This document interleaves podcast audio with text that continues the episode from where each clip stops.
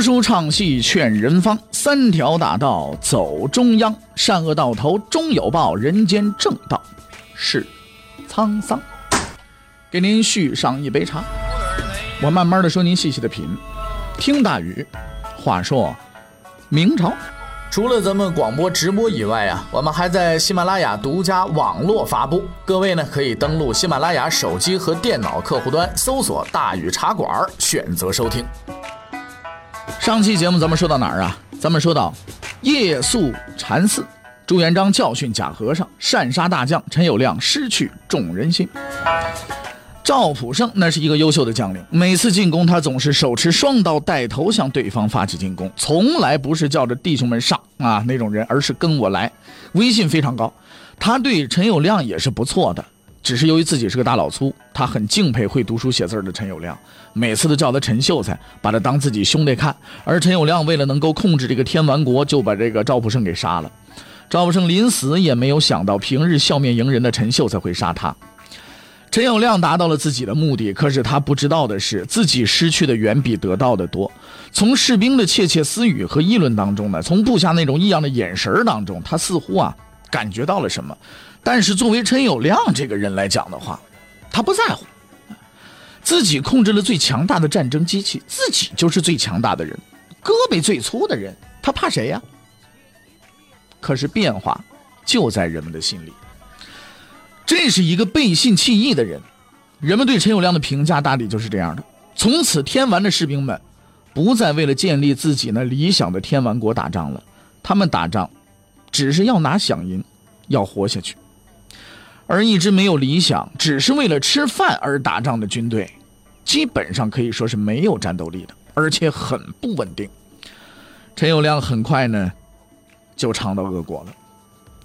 当陈友谅的水军不断的取得胜利的时候，他的部下向他报告了一个不好的消息：镇守洪都的将领叛变了，投降了朱元璋。这个消息把陈友谅给惊呆了。洪都哪儿呢？所谓洪都就是今天江西南昌。王勃《滕王阁序》当中就是洪都新府，哎，说就是这地方。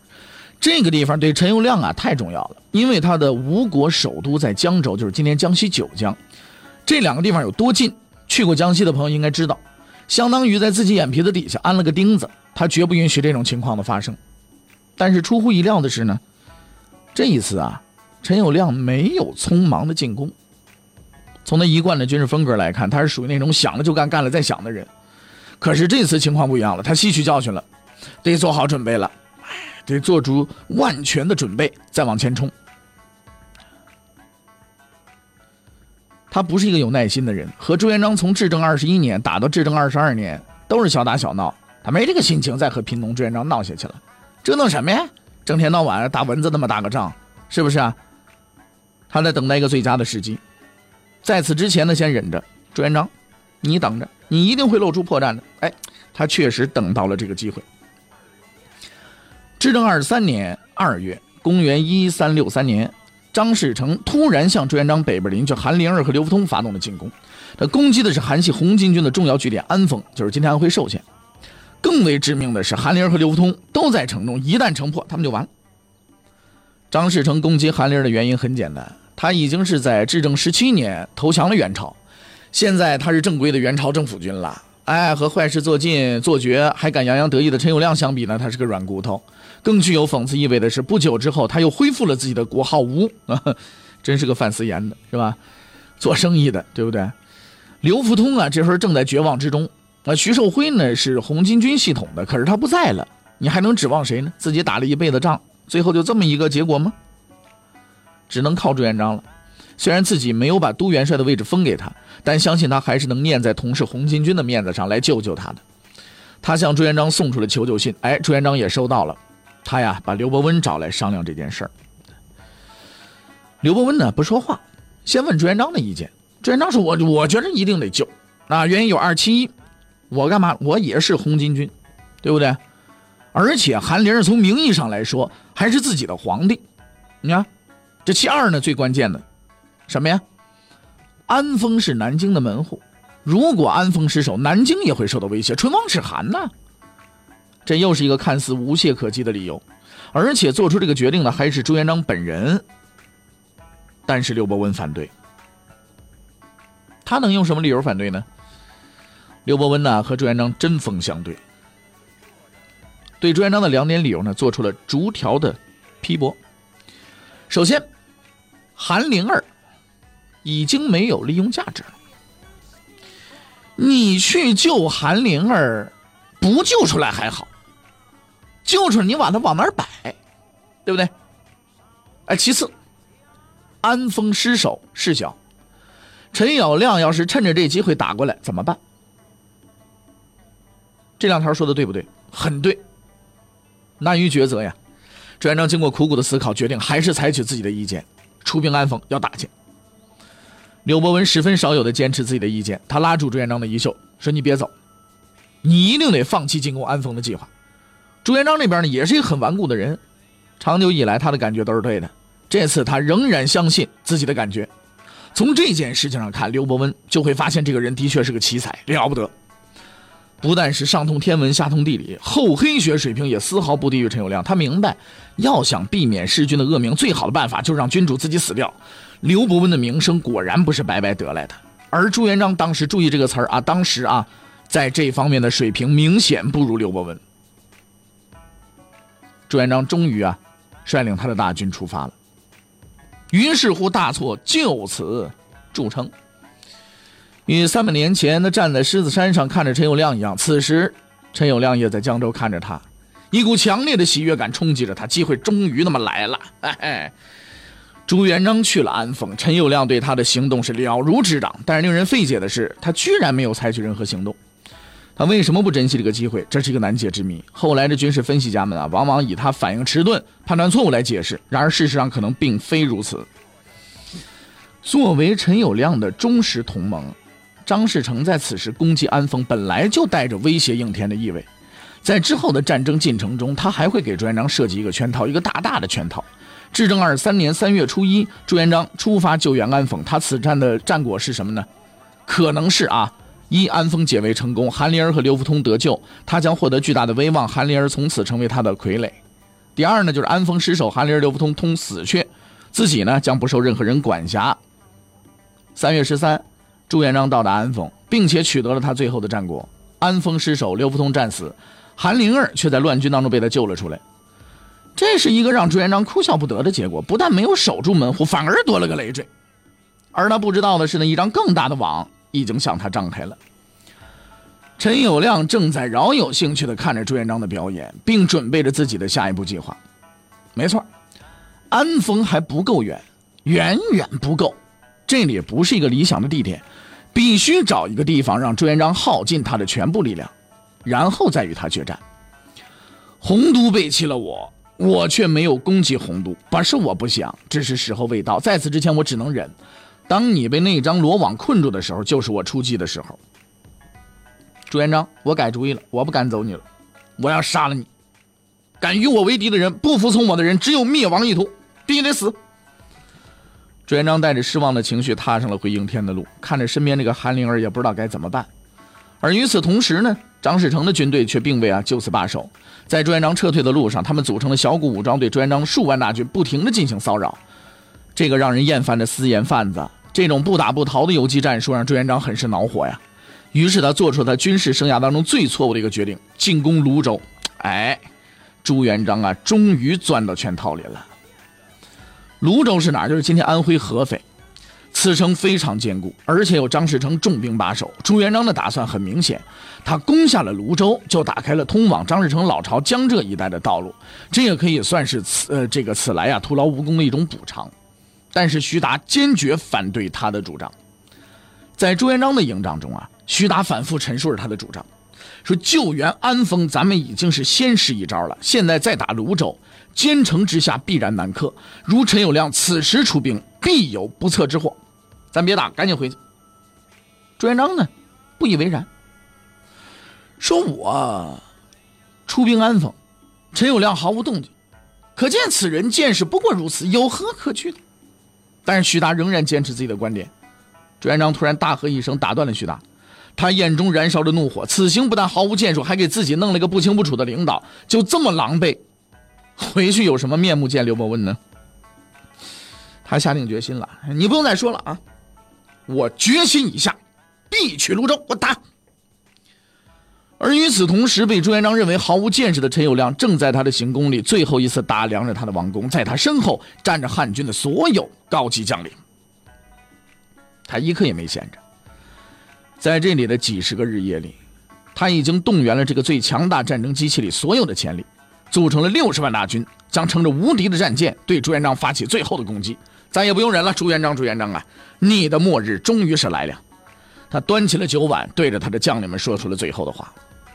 此一战，我军空谷而攻，是取不留后路破釜沉舟之意。此战有进无退，有生无死，荡平诸逆，只在一役，天下必为我大汉所有。他将碗中的酒一饮而尽，将酒碗碎之于地。两支军队从不同的起点，向着不同的目标出征了。但他们终将到达宿命中的战场，迎接最后的决战。至正二十三年四月，陈友谅率领他的军队开始了自己最后的征程。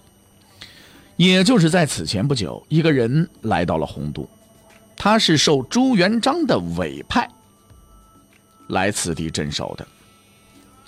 这个人名字叫做朱文正。朱文正是朱元璋的亲侄儿，由于洪都的位置很重要，不容有失，很多人呢都没有想到朱元璋会把镇守洪都如此重要的工作交给这个嘴上还没长毛的家伙。朱文正是什么人呢？纨绔子弟呀！这朱文正还未上任之前，所有的人对他的评价，从实际情况来看呢，这个评价并没有错。这位朱文正同志一到洪都里流连于烟花场所，整日的饮酒作乐，还谱了曲儿啊。让这个手底下这帮使女们日夜的排演，啊，而军事布防等重要工作呢，交给下属，你们去操办，我不管。他的所作所为十分符合花花公子、败家子、浪荡子弟等不良形象的这个典型特征。嗯，官二代是不是啊？富二代就就就咱们定义的这种二代的形象，对吧？每次啊，看到朱文正喝得醉醺醺的不省人事，属下只能摇头叹气完了，真是来了个大爷，什么都指望不上。完了，咱洪都啊，这是彻底毁了。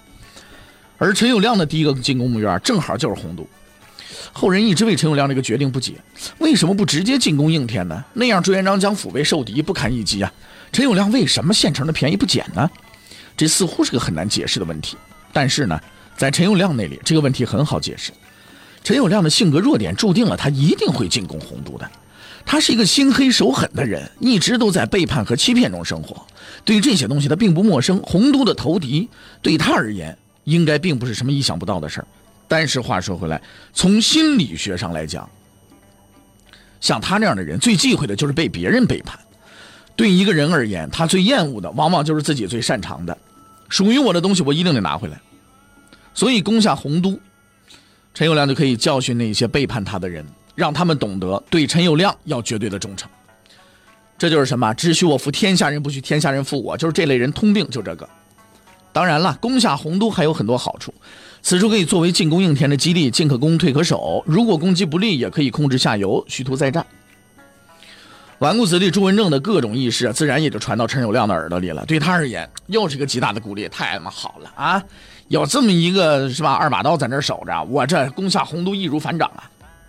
但他似乎啊少考虑了一点：以朱元璋之精明，不可能不知道朱文正的言行。怎么会把如此重要的一个位置交给这样的人呢？就在陈友谅向洪都进军的当天，收到的这一消息的朱文正立刻收起了他那套饮酒取乐的行头，对陈友谅露出了自己的獠牙。人们的传统观念中啊，往往以是否热衷于吃喝嫖赌作为标准来衡量人的好坏。如果按这个标准，那朱文正同志就是一个彻彻底底的坏人。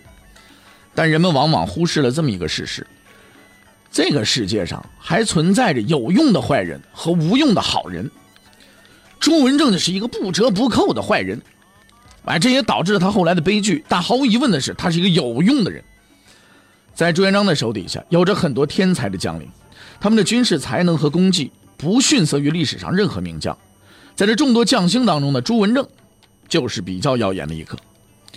按照军事天赋和功劳，朱文正大致啊可以排在将领当中第五左右。啊，这并不是因为他不够优秀，而是因为他前面四个都是无法超越的。后边咱们会一一的讲述前面那几位的故事。与朱文正共同守卫洪都的还有一个人邓禹，这也是一个关键人物。如果要排名的话，他应该排第六，因为他就是后来的开国六公爵之一。朱文正在大敌当前之下显示了自己的能力。洪都啊是一个坚固的城市，但有个缺点，门太多，啊，有多少个门呢？大致统计一下啊，抚州、工部、土部、侨部、张江、新城、琉璃、旦台八个。此外呢，还有水道门，多门呐，这说明这个城市干什么？比较富庶，比较繁华。但是当这座城市面对六十万大军的时候，哎呀，这个这个这个这个门呢，就就就有点不太舒服的这个感觉了，啊。那么这个时候呢，你如果是防守这么多门的一个城市的话，那就会造成一个什么顾此失彼的结果。但是朱文正啊，确实是一个不世出的军事天才。城里可用的兵用来防守，实在是捉襟见肘。但是他呢，却能调配的井井有条。哎，他应该呢感到幸运。在城中驻守的那都是身经百战的将领，他根据这些将领的特点做出了调配。最重要的抚州门由邓禹防守，赵德胜呢防守工部、土部、侨部三门。哎，这个比较累，这个任务呢也是最重的，对吧？那么薛显呢，这是个猛人啊，守张江。和新城两门，牛海龙、赵国旺呢守琉璃和旦台两门。朱文正啊，可能是学会计出身的，他在安排好防守兵力之后，居然呢都安排好了，手里还剩两千人，也不知道怎么挤出来的啊，用来随时支援哥们。万事俱备，就等陈友谅了。那么，陈友谅和朱文正这一战。究竟将做到什么程度呢？究竟是陈友谅胜了，还是朱文正赢了呢？欲知后事如何，且听下回分解。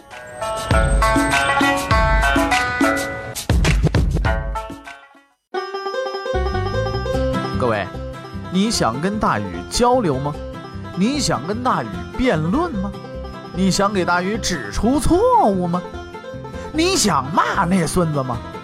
来微信吧，微信搜索订阅号“大宇茶馆”，哎，就能实现了。记住啊，宇是宇宙的宇。